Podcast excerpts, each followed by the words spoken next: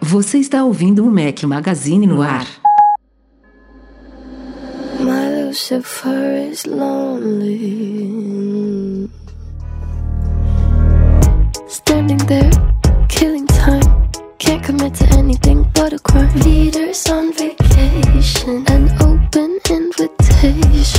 Fala galera do Mac Magazine, sejam bem-vindos ao nosso podcast 350 ao som de Billie Eilish. É claro, né? Não poderia deixar de pintar aqui no podcast. Artista do ano pelo Apple Music, falamos no episódio passado. Bom dia, boa tarde, boa noite e boa madrugada a todos que nos ouvem. Fala aqui, Rafael Fishman. Grande Rafael Fishman, Billie Eilish. Achou que ia te apresentar, né? É sempre, né? Sempre. Eu, eu mereço, no mínimo, um, uma apresentação, mas já que você não faz questão de fazer isso, eu mesmo faço. Eduardo Marques aqui com vocês mais uma vez, infelizmente, sem o nosso ex-companheiro inseparável, né? O nosso gordinho. Convidamos tá... hoje, né? Convidamos. Convidamos. mas ele tá enrolado até desistir. Eu nunca vi o cara tão. Ó, tem períodos aí do ano que ele fica sumido, mas dessa vez acho que ele bateu recorde, né? O cara tá, meu amigo, bebendo todas, né? Indo pra piscina. quem, quem tá acompanhando. Cortando o cabelinho que agora tem. É, tá lá com o cabelinho tudo, tudo arrepiado, de bigodinho, né? Tá todo se achando lá o cara. Tá que tá. Mas é isso, estamos sem ele, mas estamos aqui batendo ponto toda semana com as novidades mais quentes do mundo Apple. É ou não é, Rafael Fisch? É ou não é? É. me, me perdi. Ó, recadinho aí do começo de podcast. Saiu na semana passada meu review dos AirPods Pro. É, o que era bom ficou melhor ou ficou diferente, né? O review. Aliás, comente, comente. E aí, melhorou? Com o seu truque lá de. Não, isso eu já tinha, eu já tinha inclusive falado no review. Não, é, você falou só... no review que você tinha feito, mas que. Não, não. não eu falei, eu falei no tava... review que eu já estava sentindo uma melhora. É, só contextualizando aqui, umas duas semanas antes de eu publicar o review, eu tinha soltado um spoiler aqui no podcast de que, embora eu estivesse adorando os AirPods Pro, é, eu tava com problema de queda da, da, orelha, especialmente da orelha esquerda. Ah, especialmente não, é só da orelha esquerda, eu acho que não cai da direita. é horrível isso. E aí é, eu, eu nesse, nesse período eu fiquei fazendo várias experimentações, né? Voltei, eu, eu, eu logo quando eu peguei ele, experimentei, obviamente, os três tamanhos de ponta de silicone. É, acabei optando pela menorzinha, que para mim foi a mais confortável. Só que aí, quando eu comecei a perceber que ele estava caindo, eu voltei a experimentar a média, fiquei alguns dias com a média, depois botei a grande. A grande é muito desconfortável, mas ainda insisti para ver justamente, pô, a grande ela deve prender ele nas paredes da, do canal, é, canal que é auditivo que fala? Acho Enfim, que sim, né? Do ouvido, né? E não, não deu certo, continuava caindo. Aliás, acho que a pior de todas para mim foi a grande, porque ela nem entrava de, direito, então já não tinha nem como ficar lá dentro dentro. E aí, nessa, nessa panaceia. Eita, voltou, voltou. Nessa panaceia, nessa, nessa odisseia para conseguir dar algum jeito, né, dessa merda ficar na minha orelha, eu, eu descobri um truquezinho aqui que eu, eu coloco ele e aí giro para baixo de forma que a perninha dele toque no lóbulo da orelha. É meio bizarro, né? Nunca, nunca usaria assim, mas assim, não resolveu 100%. Eu ainda, eu ainda não sinto ele 100% seguro no, na orelha esquerda, mas mas não cai com tanta facilidade. O que eu tô realmente ansioso, Edu, para experimentar é que logo logo vão começar a pipocar no mercado. Aí já tem inclusive modelos em pré-venda na Amazon e tal, nos Estados Unidos. Vão começar a, a pipocar essas pontinhas que da Apple é de silicone, mas pontinhas que você pode encaixar nos AirPods Pro de outros formatos, outros tamanhos e principalmente outros materiais. Que a Apple escolheu esse silicone que é super liso e que para mim tá se mostrando super escorregadio, embora confortável. E, eu já tô na expectativa de conseguir experimentar alguma outra opção que seja, sei lá, mais não escorregadia, para ver se resolve o meu problema em definitivo. Claro que assim que eu tiver acesso a uma dessas, vai ter comentário aqui no podcast, talvez tenha um vídeo no nosso canal do YouTube, talvez tenha post no site, obviamente eu vou comunicar vocês sobre isso. É, problemas que você não tinha. não tinha, e sacaneava quem tinha, Breno Massa, Exatamente. Né? Mas enfim, então, o pelo menos, completo... Pelo menos seu fone tá funcionando, meu amigo. Dá graças a Deus aí que tá tudo certo, tá funcionando. Tem gente que tem fone que tirou da caixa já com problema, que maravilha. É, né? É, mas enfim, o review completo lá no site. Tirando isso, obviamente, eu tenho muito pouco a me queixar dos AirPods Pro. Tô realmente gostando muito. E falando em vídeos também, que eu falei agora há pouco, três novos da semana passada para cá, para quem não estiver acompanhando ainda, não sei por que não está acompanhando o nosso canal do YouTube, mas enfim, estão lá. Um vídeo sobre o Clean My Mac X, não é 10, né, Edu? Eu acho que é X mesmo. Porra, boa pergunta. Eu acho que é X, Clean My Mac X. É... Tem muita gente que acha que esse aplicativo é golpe, né? Eu explico no vídeo até por quê. Então apresento aí o Clean My Mac. Fiz um vídeo sobre roteadores Wi-Fi comuns versus redes mesh. A galera gostou bastante disso daí. Tem gente que tem problema ainda de Wi-Fi na casa, problema de sinal. Vale conferir aí para entender realmente o que são esses kits de roteadores e satélites mesh. E hoje de manhã, quinta-feira, 12 de dezembro, saiu o terceiro vídeo da semana explicando o porquê que a Apple precificou o Mac Pro e o Pro Display XDR da forma como precificou. Será que eles são caros mesmo? São caros que estão, são, óbvio que são caros, né? Mas assim, será que eles são caros perante o mercado, perante o que eles se propõem, perante os concorrentes que eles estão brigando? Confiram lá, ficaram três vídeos bem legais, eu achei. Tô satisfeito aí. E o ritmo continua. Em youtube.com.br e forte. Isso aí. É nóis. Galera é nóis. tem, que, tem que ajudar aí, galera. Assinar, compartilhar, marcar lá o like para poder bombar esse canal aí e a gente produzir cada vez mais conteúdo.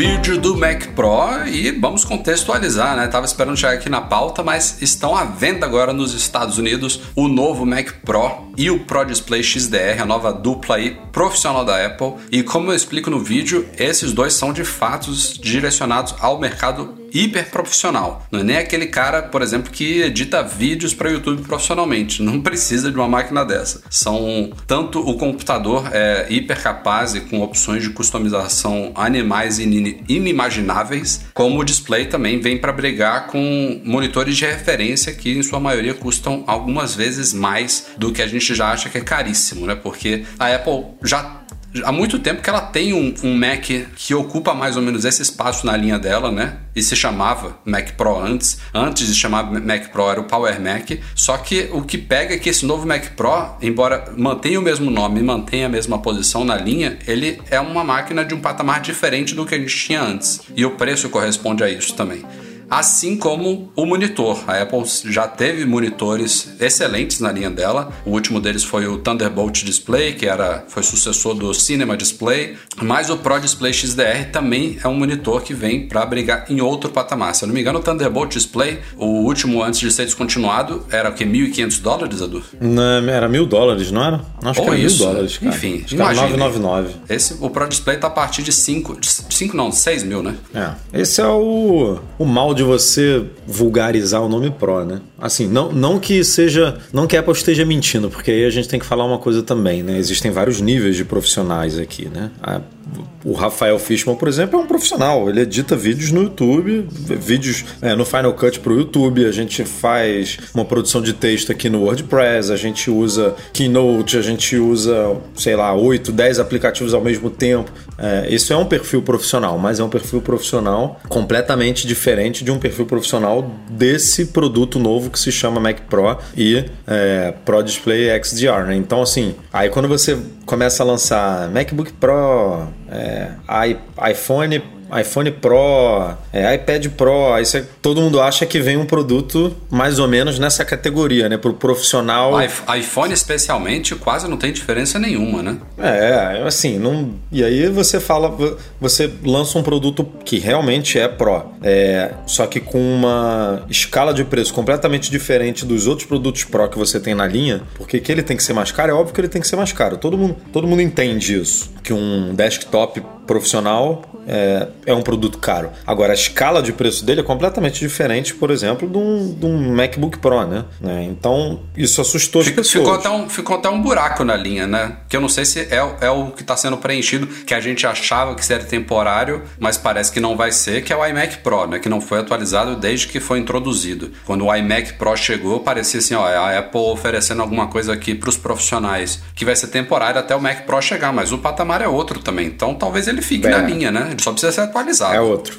É outro, pô, total, né? Agora, é, é, é curioso também essa questão do, do sufixo ou do prefixo Pro, porque isso indica ao mesmo tempo a que público que vai ser destinado o produto, assim, para acertar as expectativas sobre o preço dele. Mas o, curioso é que a gente, muitas vezes as pessoas não precisam de produtos que são direcionados ao segmento profissional para serem usados profissionalmente. Eu, por exemplo, já trabalhei em agência de propaganda que tinha Mac Minis como computadores de trabalho e eles davam conta muito bem. Óbvio que não era ah, não, o com ideal. Certeza não era o ideal, mas é, um Maczinho de entrada ali que tava dando conta do recado, entendeu? Do, do seu jeito. Com então, certeza. É, é, bem relativo isso daí mesmo. Mas esses dois, claro, né? A gente está falando de investimentos aqui altíssimos, não são produtos para o consumidor. É, é, é a tal coisa, né? A gente não está falando de produto profissional, né? A gente está falando de um produto profissional completamente nichado, assim, que faz parte de uma categoria muito pequena, é, de, dentro do cenário profissional, que já é um nicho. A gente está fal tá falando de outro nicho, né? Tipo, de outra, é. de outra categoria. Tipo,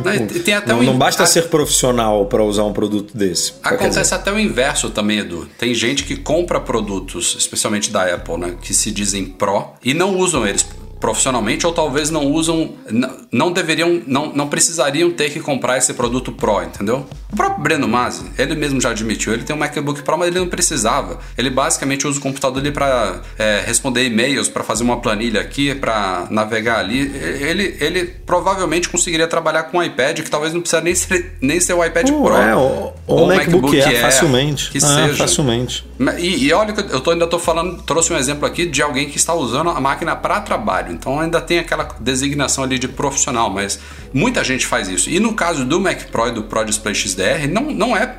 Ninguém vai fazer isso, a não ser que seja um cara realmente que esteja sem saber onde gastar o dinheiro, vai comprar só porque vai comprar porque pode, que achou bonito tal, e vai usar ali um 40 avos do que o produto tem a oferecer, beleza. Mas isso aí vai ser raridade da raridade, não é tão frequente como, por exemplo, alguém que compra um iPad Pro e não precisava, que compra um MacBook Pro e não precisava, ou que compra um iPhone Pro. Agora eu também acho essa designação péssima, mas pode colocar aí nesse bolo e não precisar. É, mas, é, mas é por isso, né? Porque os outros produtos Pro da Apple, é, eles vivem ali numa interseção muito muito parecida com os produtos domésticos, né? É, há pouco tempo antes dessa atualização do MacBook Pro que, é, que colocou a Touch Bar em todos os aparelhos, né, que botou quatro portas Thunderbolt 3 ali, é, USB-C em todos, em todos os notebooks e tal. O MacBook Air e o MacBook Pro de 13 polegadas, eles eram muito parecidos em muitos aspectos, né? Então você tinha um produto com a designação Pro, que quer dizer alguma coisa, né? Você não bota um Pro aleatoriamente num produto, é, com um produto doméstico que eles eram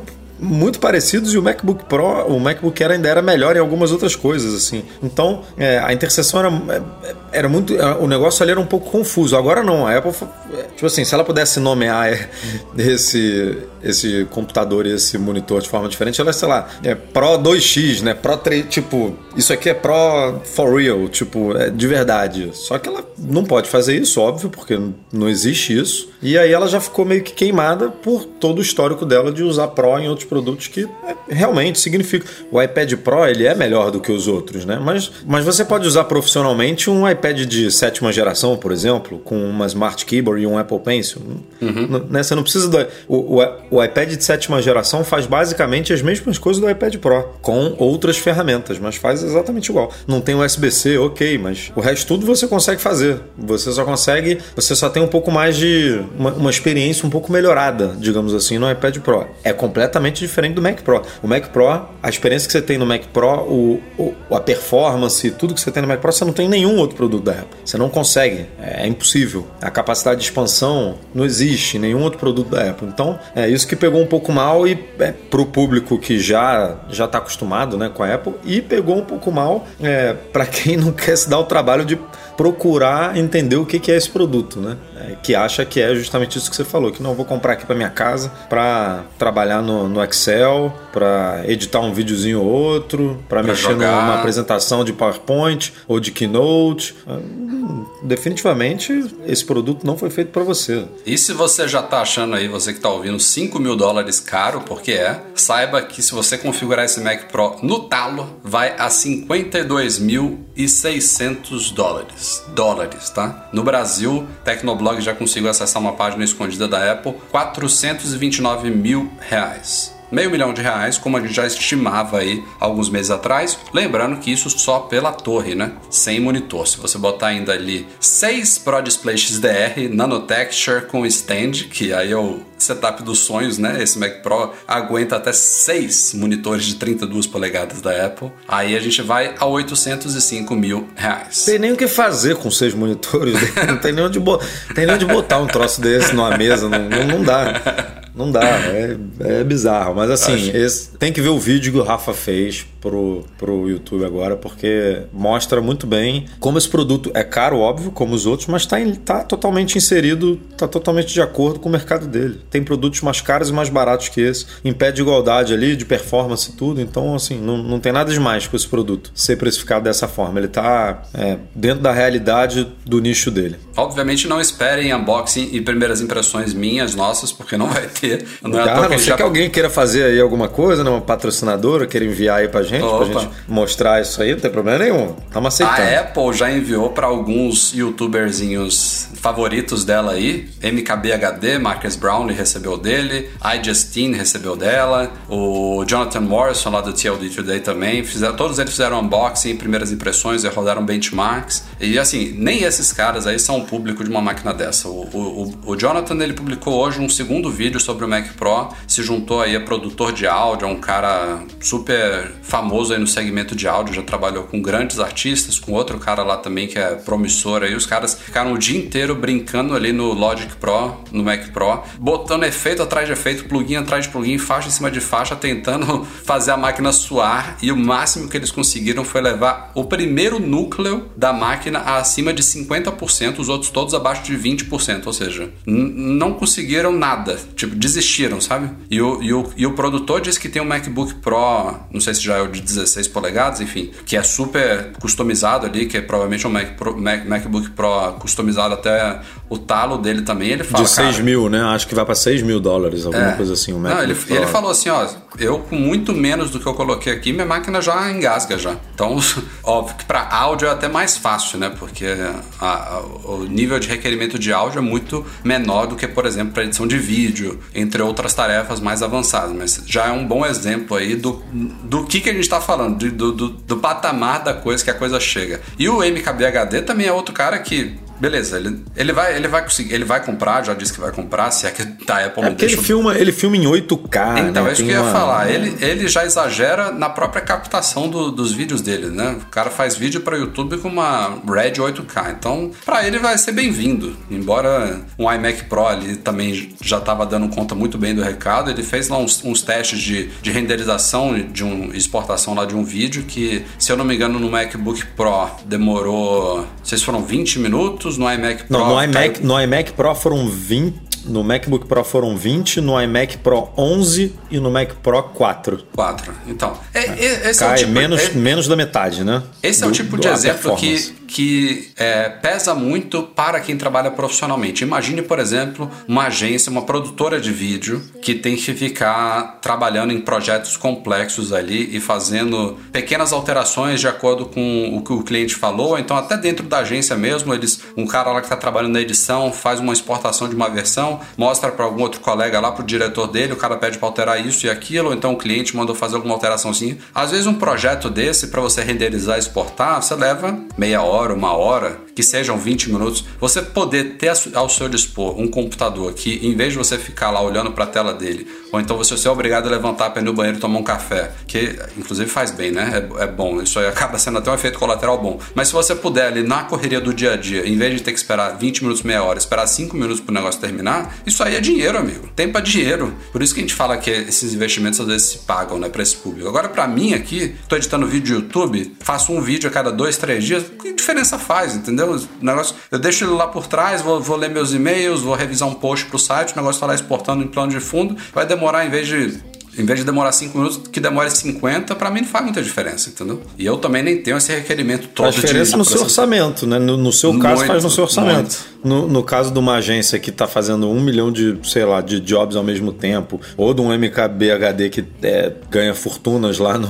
Tipo, para ele é indiferente comprar um, um iMac ou um Mac desse, porque o cara tem verba para isso. Então, se você, é se você só lê e-mail e tem dinheiro também para comprar, não tem problema nenhum. Você gasta seu dinheiro como você quiser. Mas você não, vai mandar e-mail mais rápido, tá? Vai ser a mesma coisa. Exatamente. Nesse o e-mail vai demorar a mesma coisa. é, mas assim, é, é, só uma avaliação do custo-benefício, né? Para pessoas como o Rafa não faz sentido. Adoraria, empresa, adoraria ter aqui. Para uma empresa que, que ganha dinheiro com isso, que depende de tempo de renderização e tudo mais, um estúdio. Não, um, quanto que é um orçamento de um filme de Hollywood? Vocês botar aqui por baixo 20 milhões, 30 milhões, um orçamento de um filme sem muito, sem muito efeito especial, sem nada. Um filme baratinho. é um filme normalzinho, assim, tipo com um ou dois medalhões ali e tal. Não tô falando de Vingadores, né? Nada disso que requer uma cacetada de efeito especial e um monte de gente um monte de empresa envolvida.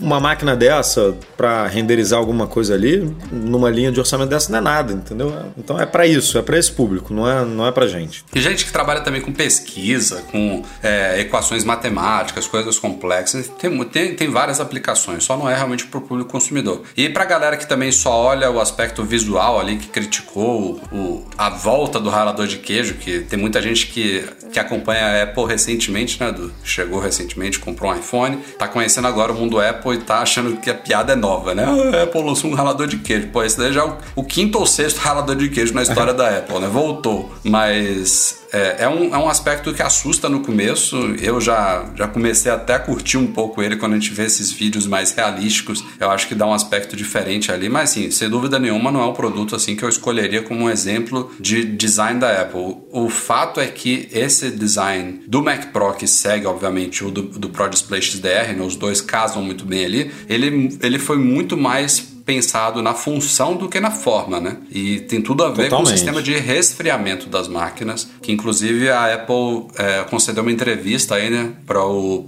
para Popular Mechanics falando exatamente sobre como funciona esse sistema de resfriamento do Mac Pro e do Pro Display XDR. É exatamente esse design esquisito que permite, por exemplo, que o monitor trabalhe a 1000 nits de brilho constantes, podendo atingir picos de 1600 nits em HDR. Então, se não fosse esse resfriamento sensacional ali, tomando a área inteira traseira dele, provavelmente ele não ia conseguir fazer isso. Então, tem muito a ver com, como eu falei, com a função. Só não sei como é que vai ficar a questão de sujeira, né? Entrando ali com tempo, porque, sei lá, não tem um filtro ali, né? É, não sei se vai. É uma coisa que precisa ver como é que vai. É, como é que vai funcionar. Talvez, né? talvez requeira algum tipo de manutenção periódica ali. É bem fácil, né? Abrir pelo menos o Mac Pro. No, no, display, no Mac Pro é, né? O display no Mac tá Pro é tranquilo. fazer.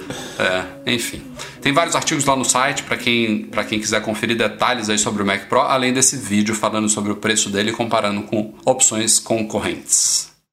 Expansão de Apple Pay no Brasil, devagar e sempre nesses últimos dias aí divulgamos que o Bradesco estaria começando a aceitar o cadastro e o uso de cartões de débito puros com a bandeira Visa, né? Porque a bandeira Elo já entrou é, nessa brincadeira já tem alguns meses, a gente tinha noticiado lá no site. É, recebemos múltiplos relatos, ali, múltiplas confirmações que a coisa estava rolando e claramente ali a gente pegou a coisa virando a chave, porque foi hoje, dia 12 de dezembro, que o Bradesco confirmou oficialmente, atualizando uma página lá do site dele sobre o Apple Pay, que de fato é, ele expandiu o suporte a cartões cartões de débito puro Visa no Apple Pay. Ele já, se eu não me engano, suportava cartões múltiplos, né, Edu? Sim, cartão múltiplo já estava na brincadeira. Mas múltiplo agora já estava, puro... Elo já estava, e eles tinham também um Pulp Card Visa que era só débito. Agora são cartões genéricos aí de débito puro e é, expandiram também para adicionais, foi isso? É, aparentemente dá a entender que porque aí o adicional é um cenário um pouco mais incomum, né, do que o, o débito para a gente achar aqui pessoas para testar. Mas aparentemente, pelo que está na descrição da página do Bradesco que foi atualizada hoje, os, os, os adicionais também passaram a fazer parte. Os adicionais do Elo eu acho que já estavam, né? Isso é um pouco confuso, porque o Elo, o Elo estava funcionando de uma maneira diferente do Visa. Agora tá tudo em igualdade. E aí cartões adicionais tá dentro do pacote, mas você precisa fazer a autorização ou até o cadastro dele é, pelo aplicativo do banco, né? pelo aplicativo ah, da faz conta sentido, corrente. né? Faz sentido. É, porque não sei se o sistema do Apple Pay lida bem com o cartão adicional, né? Tipo, você é, não tá, não tá registrado, por exemplo, você pode ser um, um adicional e o, o o aplicativo do banco ou o token do banco não está registrado no seu telefone. Isso é um pouco é, nebuloso como isso funciona. Então, mas será que, que será que feito... essa ativação do adicional não é feita pelo titular? Por isso tipo... que tem que ser feito pelo, pelo, pelo aplicativo de conta corrente, eu imagino. Aí, se o titular, é, se, se a pessoa não tem o não usa, por exemplo, você é um adicional, mas não usa o aplicativo do banco nem nada. Quem administra tudo é outra pessoa. É, aí tem que ver se ela consegue fazer pelo aplicativo dela ou se você tem que instalar o aplicativo para você confirmar que você também é essa pessoa. Tipo, ó, eu sou o adicional e tenho acesso a essa conta e eu quero aqui é, fazer o cadastro e a aprovação do cartão aqui no Apple Pay. É, eles, eles falam é um claramente que é,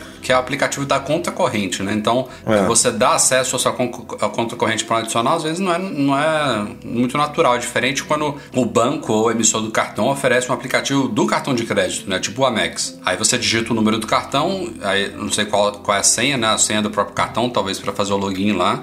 E aí você é, tem acesso ao isso... seu... Normalmente isso é oferecido para cartões que não exigem que você seja correntista, né? Tipo, você não precisa ter a conta no banco para ter o American Express, por exemplo. Então você faz sentido você baixar um aplicativo para administração. Ah, o Banco do, do Brasil cartão, tem isso né? também. Tem um é, aplicativo o separado Itaú do também tem. É, o Itaú você pode gerenciar pelo Itaú Card ou pelo aplicativo do Itaú. Mas aí talvez seja necessário fazer pela, pelo aplicativo de conta corrente justamente por isso, para você comprovar que, uhum. é, que você tem acesso ali, né? Então fica só esse esse passo a mais aí, mas que para quem quer colocar o cartão no Apple Pay é besteira. Né?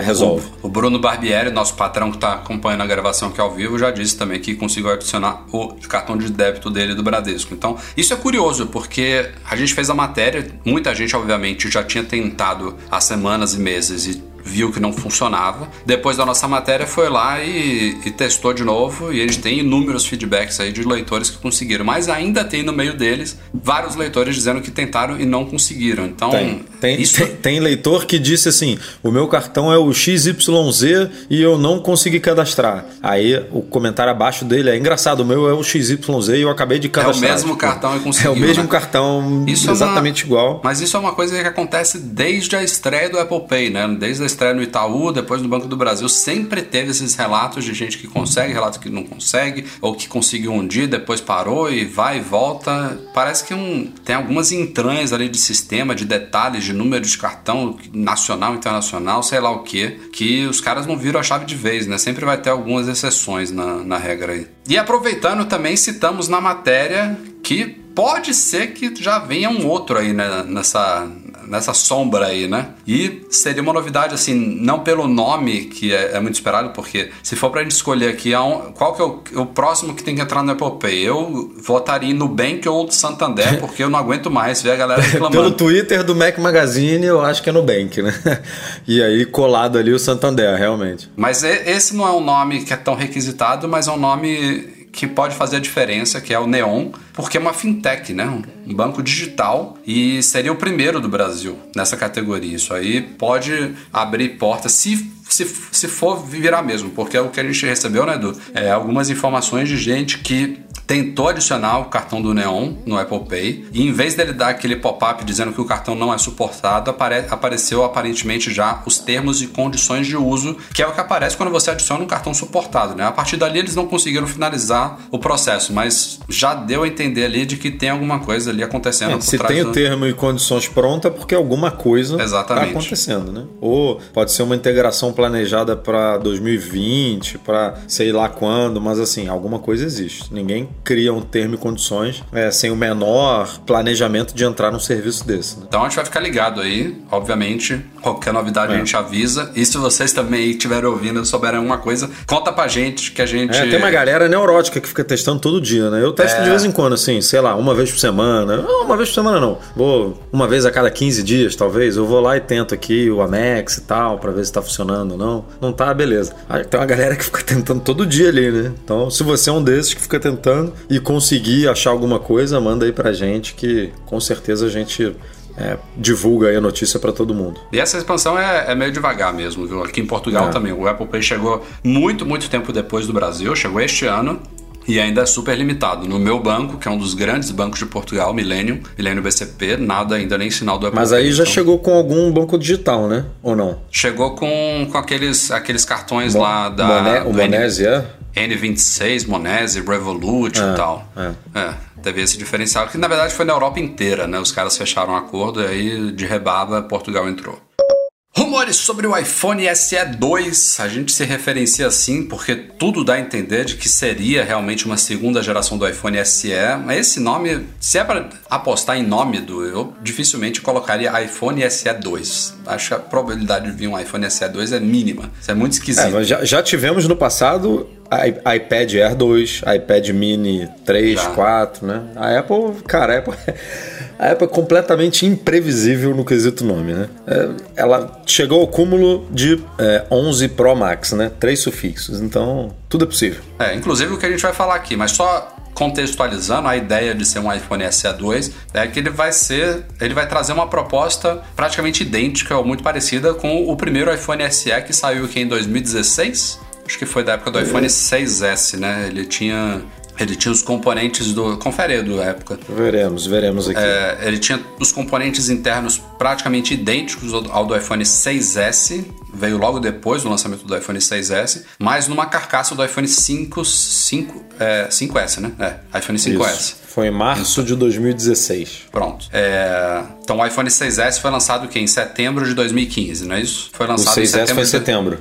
exatamente. De 2015. É. Então, então, seis meses depois foi lançado o SE, é, que na época, e a gente entende muito isso, ele foi lançado como um aparelho, obviamente, mais barato, só que muita gente viu o SE como o iPhone para quem não gosta de telas grandes. E na época isso fazia muito sentido, né? Porque a gente estava já na época dos iPhones, é, desses novos iPhones, né? Na época a gente tinha 4,7 e 5,5 polegadas, né? Que era o. Começou com ele o iPhone voltou, 6. O iPhone SE voltou uma casa para. né? Voltou uma Exato. casa, tipo, deu um passinho para trás. É, teve muita gente que não gostou da, da transição do iPhone 5S para o 6, né? Que trouxe essas duas telas maiores, que hoje em dia são maiores ainda, mas é, no mesmo tamanho físico, já que elas ocupam a frente inteira. Então ele veio com uma tela de 4 polegadas e com componentes super modernos fez muito sucesso. Né? Um iPhone excelente, tem até hoje gente usando o iPhone SE muito satisfeito. E aí a ideia deste ano seria trazer de volta essa, esse conceito do iPhone SE, segundo rumores, com componentes tal como esse daquela época, componentes dos últimos iPhones, entre eles o chip A13 Bionic, né, dos iPhones 11, só que numa carcaça do iPhone 8. Então mostra que a ideia não é que esse iPhone seja menor, é que ele seja um iPhone acessível, né? A linha hoje é composta pelo indo de cima para baixo, né? O iPhone 11 Pro Max, iPhone 11 Pro, iPhone 11, depois a gente, o 10 foi descontinuado, a gente tem agora o 10R e depois do 10R tem o 8, né? 8 e 8 Plus, né, Edu? E finaliza aí Isso. Então, eu acho que o iPhone mais barato hoje na linha tá por 450 dólares, que é o primeiro iPhone 8. É, agora já não sei se é 32 ou 64 GB. Esse é o mais barato hoje. Esse 32 novo... hoje, eu acho, não? Deixa eu ver. Vai vendo aí. Esse novo iPhone SE tende a começar num preço abaixo disso. Não sei se 350 ou 400 dólares. Então, para isso, a Apple inevitavelmente tem que reaproveitar alguma coisa de gerações anteriores, no caso seria do iPhone 8, então é bem capaz que o iPhone 8 saia de linha, né? Porque, pô, a gente vai ter um iPhone mais barato, com componentes internos melhorados, e aí ela capa o aparelho de algum jeito ou de outro ali. Então, por exemplo, o iPhone 8 tem 3D Touch, enquanto os de última geração não tem, então ela já tira isso, né? É, talvez câmera também seja mais limitado, seja uma câmera só ali, não sei exatamente qual, pode ser a, a principal do iPhone, como era o iPhone 10R, né? A principal dos iPhones atuais ali, enfim, não, pode não ter recarga sem fio, pode ser um iPhone com uma carcaça de alumínio em vez de vidro. Tem, tem formas dela conseguir chegar nesse patamar de preço aí. Ah, ele ele é, custa 450 dólares e vem 64 GB. Eu confundi com 32 porque vira e mexe tem promoção aqui no Brasil de iPhone 8 de 32 GB, né? Que sobra de estoque total. E não duvido que essa, essa seja outra forma deles economizarem. Pode ser que esse novo iPhone SE comece em 32, não sei. Não. Só um palpite aqui. Mas o rumor da semana é sobre o tal do nome. Há especulações aí de que ele pode vir a se chamar iPhone 9. É para confundir tudo e todos, né? Porque é, só lembrando aqui o, o, o, progresso da coisa. Tivemos o iPhone 6, 6S, 7, depois não tivemos 7S. Pulamos para o 8 até beleza, de 7 para 8. Aí no mesmo, no mesmo ano do 8, em vez da Apple lançar o iPhone 9, ela lançou o 8 e o iPhone 10, né? Que muita gente chama de iPhone X. É, o, o, o problema nessa linha aí é, é, o 10, é o 10R, né? O 10 e o 10. É o 10, o 10 a, gente, a Apple não vende mais, então não é grande problema. Mas o 10R que continua na linha, que, que é XR para muita gente, aí acaba um pouco com a linha, né? Porque aí você não confunde. Porque ele é, ele é melhor do que. Melhor não. Ele, é, ele, vai, ele vai ter especificações, entre aspas, piores do que o 9, mas o número é acima, né? Esse é o grande problema, porque a escadinha algumas, do 9 pro 11 algumas tá beleza, especificações, né? né? Porque ele tem o conceito já do iPhone moderno que esse novo iPhone Exatamente. SE não teria, né? A ideia é que esse iPhone SE novo, iPhone 9, ele tenha a carcaça do iPhone 8. Então a gente está falando de uma tela menor, com queixo e testa, com botão Touch ID, ou seja, não vai ter tela frontal. Por isso que eu acho esquisito ter... o iPhone 9, digamos assim, vir com um A13 e tal. Eu acho que ele seria, faria mais sentido financeiro, até para economizar mesmo, porque são poucas coisas que você pode cortar, né? Para é. ele custar menos de 450 dólares. Com a 12, o mesmo do 10R, né? É. A não ser que ele chegue por 450 dólares e o iPhone 8 saia de linha, mas aí... Não, o iPhone 8 tem que sair de linha, do mesmo com a 13 ou a 12 ou o preço que for, não, não tem como manter dois iPhones iguais visualmente com, com componentes assim ou é melhor ou é igual. Não... É, o fato, quando, ele, quando ele chegar, o iPhone 8 sai de linha. Agora, se ele vai ocupar o mesmo espaço de preço, vai ser menor, qual que vai ser esse chip, enfim, qual que vai ser o nome, isso é uma grande dúvida. Não tem como ele complementar a linha atual, custando porque, a menos. É, porque tecnicamente, assim, você apresentar um modelo muito parecido com o 10, do, com o 10R, por exemplo, lá, ah, tem o chip A12, tem a. Em vez de ser. É, tem, tem a mesma câmera, só que não tem Face ID, né? Não tem a tela ponta a ponta, é, enfim, tem, não tem carregamento sem fio. Você, você tira essas coisas, mas na em termos de processamento, de RAM e tal, ele é todo de armazenamento, ele é todo igual ao 10R, digamos assim, na linha faz sentido, né? Ó, você tem esse aqui, que é muito parecido com esse, mas segue o visual, o conceito antigo. Você tem esse aqui que é o mais novo, e você tem os tops aqui que são, é, que são os novos aqui, que são maravilhas, digamos assim. Então, na verdade mesmo, na verdade. Faz sentido. Faz sentido até a escadinha, 9, 10R, 11 e 11, 11 Pro. É, nesse sentido faz sentido mesmo. Eu acho que a única coisa que pode confundir mesmo é se ele vier com a 13, porque seria a grande diferença a grande melhoria dele em relação ao iPhone 10R, a não ser que a câmera não. dele também seja a mesma do iPhone 11, né? A câmera principal, eu já não sei.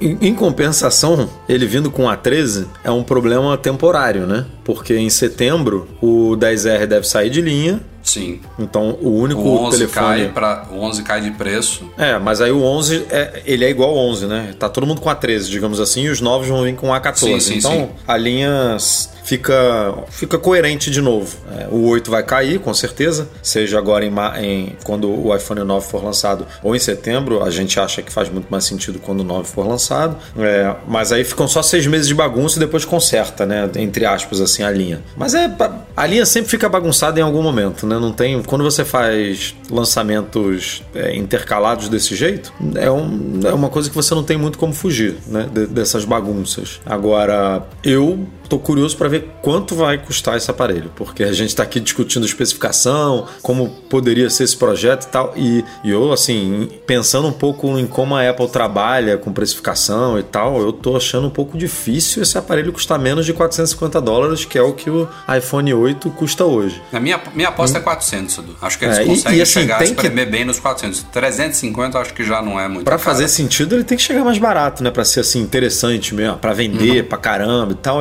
450 ainda é um preço um pouco é, puxado, assim, digamos assim, para um telefone de entrada, né? É, a ideia, a ideia dele é, é trazer um aparelho mais moder, modernizado em relação ao iPhone 8, acessível e a época de lançamento, que deve ser lá para março, cai justamente naquele período que as vendas que as vendas começam a, a cair bastante né, na expectativa para o próximo e há uma grande realmente expectativa em relação aos iPhones de 2020, né? Muitos rumores aí, possibilidade de vir com design novo, possibilidade de 5G, possibilidade de um Face ID melhorado, possibilidade até de um Touch ID retornando ali sobre a tela. Tem muitos rumores aí que a gente tem falado recentemente sobre esses iPhones de 2020. É, então, a tendência, principalmente para quem tá ligado nisso, né? Porque às, vezes a gente também fica aqui no nosso mundinho, acompanhando cada um rumor que sai semana a semana, e a gente esquece que o mercado consumidor como um todo não tá nem aí para isso, nem sabe, né? Nem sabe que o iPhone atual é o 11, entendeu? Tipo, tem a, a grande massa quer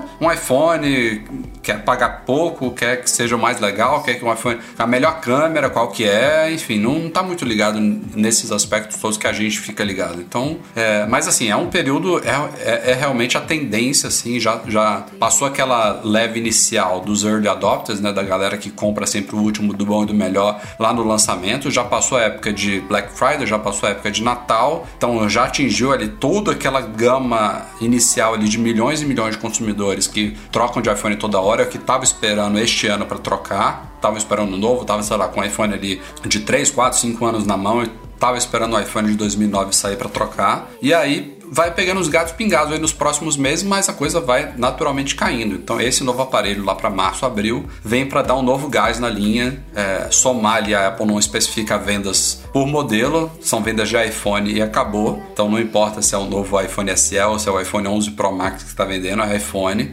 Aí ela dá um novo gás aí até setembro, que deve vir essa linha de 2020. Aliás, Eduardo Marques, falando nos iPhones de 2020, novos rumores aí sobre baterias de novo. Quem diria, hein? Teve é, até um comentário aí de um, de um leitor Parece nosso. que a Apple gostou, né? Porra, graças a Deus, né, que ela gostou. Teve um leitor nosso que brincou, não me lembro se foi no YouTube ou se foi nos comentários lá do site, falando que a Apple em um ano pulou da, da, de uma empresa que, é, que era motivo de chacota pelas baterias, né? Tinham comerciais da Samsung sobre isso. Para líder, né? Tem vários testes mostrando aí que ninguém bate o iPhone 11 Pro Max, nenhum concorrente consegue bater ele em bateria. E já se fala aí em rumores para 2020 de baterias ainda maiores devido a um novo esquema lá de circuito, né, de, de componentes internos ali que envolvem a bateria, que podem ficar mais Não, finos. A, a, proteção da bateria, né? É, e aí isso dá espaço, obviamente é aquela coisa, né? Se, se fosse a Apple de sempre, que a gente conhece, ela liberar espaço num componente significa deixar o iPhone mais fino, né? É o que ela vinha fazendo há muitos anos atrás. Só que já tem um tempinho que ela inverteu essa, essa tendência. Esse ano a gente tem iPhones um pouquinho mais grossos e mais pesados do que ano passado, e aí com baterias também bem mais potentes, né, com maior potência. E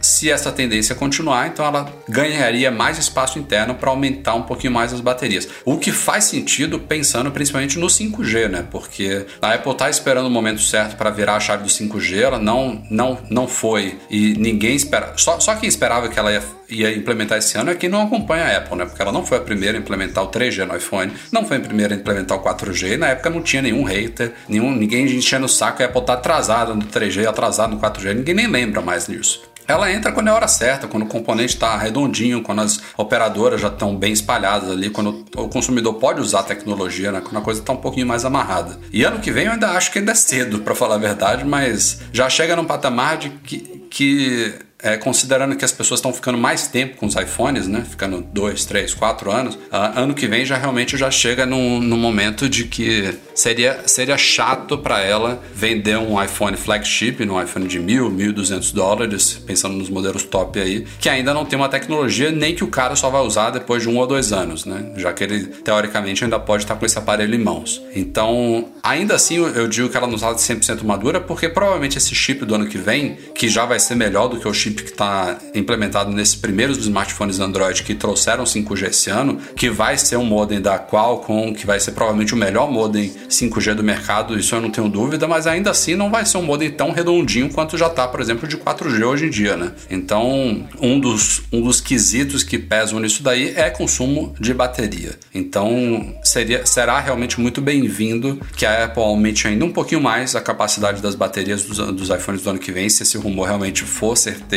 para compensar possivelmente o 5G para compensar outros rumores envolvendo esses iPhones do ano que vem, por exemplo, com uma tela ProMotion, né, com maior taxa de atualização. Isso também é outra coisa que consome muita bateria. Então, é, seria, seria muito chato se a gente esse ano todo mundo elogiando as baterias, aí ano que vem ela vem com essas novas tecnologias, uma tela melhor, com não sei o que, com 5G, e a gente volta a ter uma autonomia média bem abaixo do que a gente conquistou esse ano. Né? Então, que ela mantenha esse ritmo, né? Que ela não, não saia desse favor, patamar. Por favor. Tem coisas que. Que nem processador, você não diminui.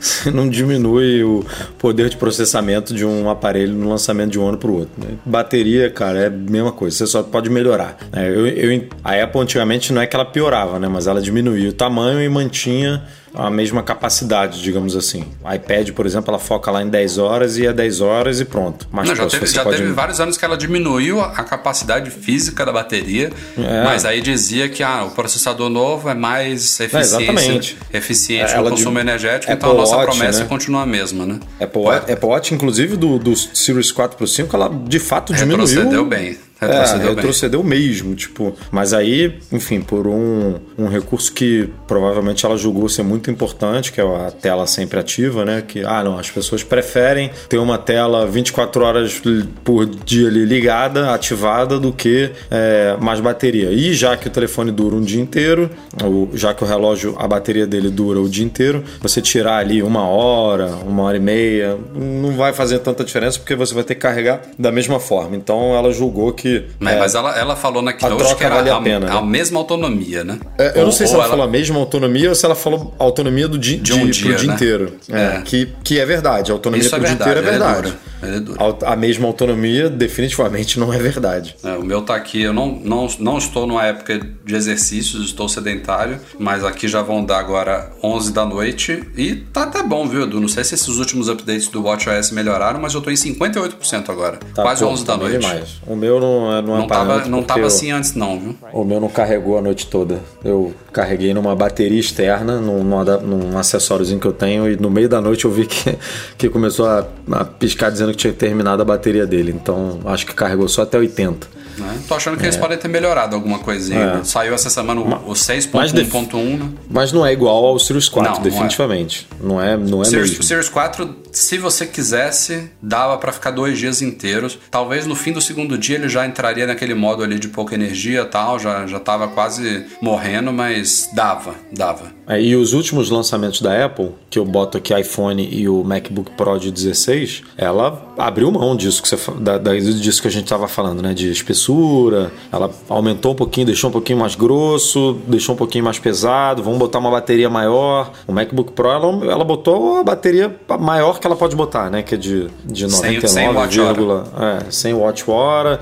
Óbvio que também não dá para deixar o negócio um, um, aumentar a ponto de ficar, né? Uma espessura incômoda ou um peso é, muito grande. Tem, tem que ter um balanço ali. Mas isso que a Apple fez em 2019, eu arrisco dizer que a maioria dos usuários está aplaudindo, né? Está gostando desse rumo aí de mais bateria. Então a tendência é que isso se mantenha aí para o ano que vem, se Deus quiser. Chegamos então a e-mails enviados para noar.macmagazine.com.br. Começando aqui com o Ivo Santanelli, ele queria saber a nossa opinião referente ao uso dessa case no iPhone 11 Pro Max, é, imaginando o cenário de evitar ou diminuir o gasto de ciclos de uso da bateria do iPhone. Aí ele pergunta: será que não é uma boa comprar a Smart Battery Case para evitar uma futura troca da bateria do aparelho pelo gasto de ciclos? Cara, eu assim, eu nunca compraria um acessório para economizar ciclo da bateria bateria do iPhone. Até porque o acessório custa mil pratas. Quanto que é para trocar a bateria do iPhone? O, acessório custa caro e, porra, é um trambolho, né? Ainda mais é, não, iPhone é um, 11 Pro É um Max. trambolho. É, ele de, deixa o iPhone muito mais grosso, deixa o iPhone muito mais pesado. É, eu arrisco dizer que você tem que fazer uma coisa muito específica para um, um 11 Pro Max não durar o dia inteiro na sua mão. Tipo, você tem que estar. Tá... Eu termino o dia aqui com 50, 55% fácil ah, de tá. bateria. Eu falei agora do meu Apple Watch, vou ver o do iPhone aqui agora. 74%. É. É bizarro. É bizarro, é bizarro. Assim, você precisa. Assim, no MM Tour, que é, um, pô, que é uma viagem que a gente fica ali, tipo, no Instagram o dia inteiro, que a gente fica, né, mandando contato para as empresas que a gente está visitando, com GPS, Waze, Google Maps e tal. Aí tudo bem. Aí eu consigo acabar com a bateria do iPhone 11 Pro Max. Agora, num dia a dia e normal, olha lá, assim, viu? E olha lá, é, Agora, num dia normal, você abrir mão do, do peso dele e da espessura para botar um negócio, uma capa dessa, só por conta é, do, da preocupação do ciclo de bateria, assim, eu arrisco dizer que a bateria vai custar mais barato você trocar a bateria, não vai custar 1.200. É, o Sandro então... Souza, Edu, ele tá, acho que é uma pergunta muito parecida, que ele comprou um iPhone 11 Pro Max de 512, que ele precisa realmente muito de muito armazenamento e diante desse investimento que ele fez, ele não quer trocar tão cedo de telefone. E aí ele pergunta se a Smart Battery Case, se ela preserva a bateria do telefone ou se tanto faz, porque a teoria dele é se usar a case com mais frequência, a carga dela diminuiria com mais frequência e por ter que recarregá-la sempre, ela se desgastaria mais em contrapartida, como a bateria do celular permaneceria sem recarregar por mais tempo, o número de ciclos da bateria do celular seria menor, enfim, é, faria... Já, é, a gente é a sempre tocou coisa, nessa né? tecla, a gente sempre tocou nisso, mas sabe o que, que eu faria? Eu investiria num Apple Care. Porque se, a se você barato. usa muito, é mais barato se a bateria cair para baixo Quer de dizer, 80%. bem mais barato não, né? Eu acho que o Apple Care do iPhone tá 100 dólares, né? A Smart Battery Case é 130. Mas é, o, muito é, mais benefício, né? É mais barato que eu digo, é porque o, o, Apple Care você não consegue comprar no Brasil, né? Você tem que comprar obrigatoriamente nos Estados Unidos. E a, Apple, a Smart Battery Case você pode comprar no Brasil por 1.200. Por isso que a cabeça aqui funcionou. Eu comparei 100, 200 dólares com 1.200 reais, né? Que é, é 200 mais ou dólares ou é 100 dólares o Apple Care do iPhone? Do, do Pro eu acho que é 199, né? Pô, então é, então é mais caro do que a case. É. Mas, pô, tem muito benefício, né? O Apple Não, Care. mas são, você tem a proteção do, da queda, de tudo isso que a gente. Não né? Você estende case, a bateria. Né? Não, você, você estende a garantia por mais um ano, você tem a, a proteção por dois danos acidentais, e se a sua bateria ficar ruim, abaixo de 80% em dois anos, que é uma grande possibilidade, se você usa muito, você vai numa loja e fala: ó, a bateria tá ruim, eu quero trocar e, vai, e, a Apple vai trocar. Então, assim, eu entendo a preocupação, mas eu não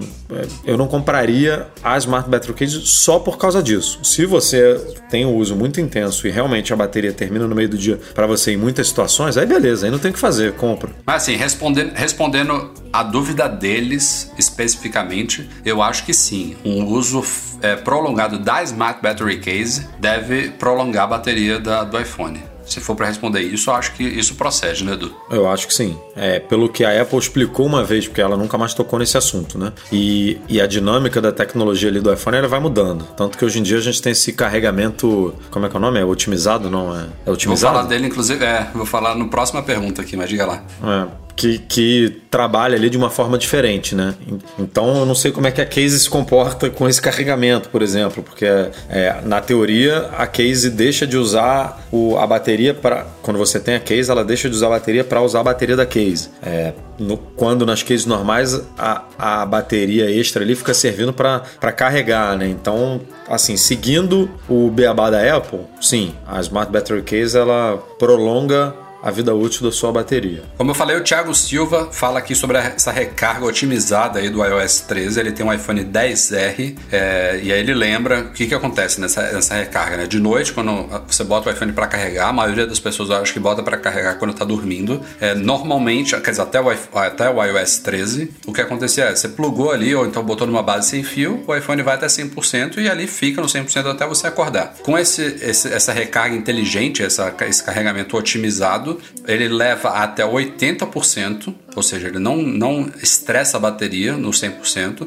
e aí ele sabe, com base no seu hábito de sono, de acordar a hora que acorda, em que momento da madrugada que ele tem que retomar a recarga para levar ele a 100%. Então, a ideia é que ele fique 100% muito menos tempo ali, que isso seria uma coisa que pode prejudicar a bateria. E no caso do Thiago aqui, com o iPhone 10R dele, é, isso não, tá, não está acontecendo muito bem. Ele é, já fez alguns testes lá, você teve esse problema recentemente, né, Du? É, cara, de vez em quando, eu acho, a minha opinião é que tem muito a ver com o horário que você pluga é, o iPhone. Eu quando eu plugo até meia-noite, por exemplo, quando eu vou deitar antes de meia-noite e, e, coloco para carregar, normalmente funciona esse esquema da recarga otimizada e aí ele começa é, ele começa não, ele volta a carregar, né, depois dos 80%, às 6 horas da manhã. Que ele sabe que umas 7 e meia eu vou tirar o telefone ali da, da tomada. É, mas quando eu vou deitar depois de meia-noite. Só, só um parêntese ele... aqui que não tem nada a ver com meia-noite, tá? Porque o meu tá funcionando maravilhosamente não, bem. Não, não, não é meia-noite. Aí, eu, aí eu acho que tem, tem a ver com o período que o telefone vai ficar ligado na tomada, entendeu? Não, não, não tem necessariamente a ver com, com meia-noite em si. Mas eu com... sempre que eu olho aqui, quando gente, alguém toca nesse assunto, eu olho, o meu funcionou bem. E eu, e eu vou dormir às vezes meia-noite, às vezes uma da manhã, às vezes duas da manhã. Eu acho que, eu, na minha cabeça, a gente teria que investigar isso melhor. Mas você tem que.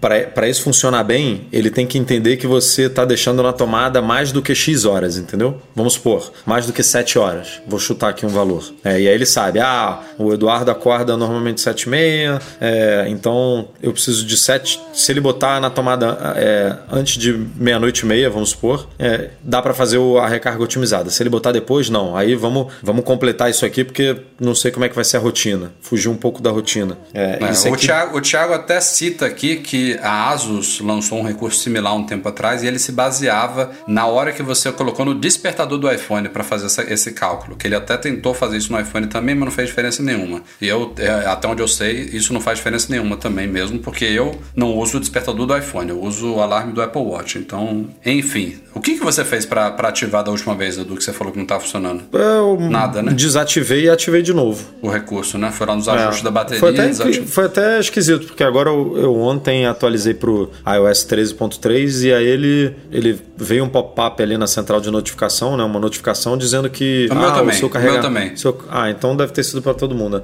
O carregamento está é. otimizado. Eu falei, ah, mas eu não mexi nada aqui, eu não desativei. É, o meu também apareceu isso. É. Enfim. Fechando aqui os e-mails da semana com o Arthur Moes ele tem uma dúvida que surgiu após a compra de um Apple Watch no Brasil. Ele aproveitou a Black Friday, comprou o aparelho e assim que ele recebeu, ele fez o Apple Care Plus, seguindo passo a passo lá do nosso artigo no site. É, ele acabou tendo que criar um ID Apple americano para comprar parcelado no Nubank dele. É, a gente tem alguns relatos de pessoas que estão conseguindo comprar Apple Care Plus no Nubank. E aí ele depois recebeu um e-mail com um contrato de adesão do Apple Care Plus e outro e-mail informando que estava tudo certo, mas que para completar esse processo ele tinha que linkar o Apple Care ao ID Apple. E ele está perguntando o que, que ele faz, porque teve gente que parece que não conseguiu ou conseguiu linkar no, no ID Apple brasileiro, ele não queria colocar isso no americano, tem medo de perder, não sei o que. Eu, a última vez que eu vi uma pergunta sobre essa, eu falei, cara, esquece esse negócio de ter que linkar no ID Apple, porque se você está pagando já pelo Apple Care Plus, você já recebeu o contrato lá de, adesão, você já está coberto. Até porque, é, se você fosse comprar, por exemplo, numa loja física, você comprou um Apple Watch, está lá na caixa, você comprou o Apple Care junto com ele, já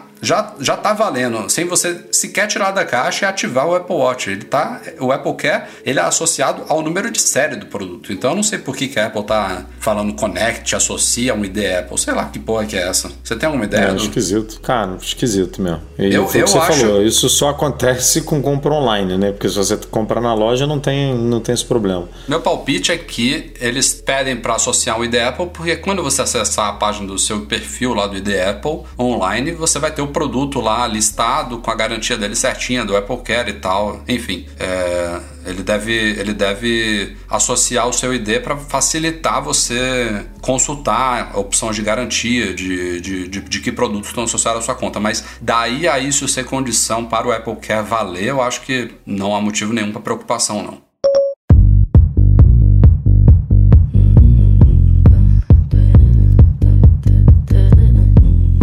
é isso aí. Esse foi o Mac Magazine no ar 350. Valeu, Eduardo Marques. E até semana que vem. Valeu, Rafael Fishman. Até semana que vem, ano terminando, né? Ano acabando. Já estamos aí na segunda semana de dezembro. Já começaram as retrospectivas 2019. Já começaram, o pessoal já tirando o pé aí do acelerador. Mas a gente não. Não, aqui, aqui, é, aqui é 100 km por hora até, o, até 2020, meu amigo. Aqui o negócio não para, não. O nosso podcast é um oferecimento dos patrões Platinum GoImports.com.br Macs a preços justos no Brasil. Mac Services, a melhor assistência técnica especializada em placa lógica de Macs. E monetize a solução definitiva de pagamentos online. Um grande abraço e obrigado a todo mundo que nos apoia no Patreon e no Catarse, especialmente nossos patrões Ouro, Alain Ribeiro Leitão, Cristiano Melo Gamba, Emir Zanato, Enio Feitosa, José Carlos de Jesus, Leonardo Fialho, Luciano Flair e Pedro Colbatini. Valeu também ao Eduardo Garcia, que edita o nosso podcast com muito afinco, com muito carinho, com muito detalhista. Manda muito bem o Edu Garcia. Edita essa panaceia aqui, meu amigo. É. Vai botar o meu erro lá no fim desse podcast para quem estiver ouvindo até agora, dar risada. E é isso aí, galera. Valeu a todos, obrigado pela audiência e até semana que vem. Tchau, tchau.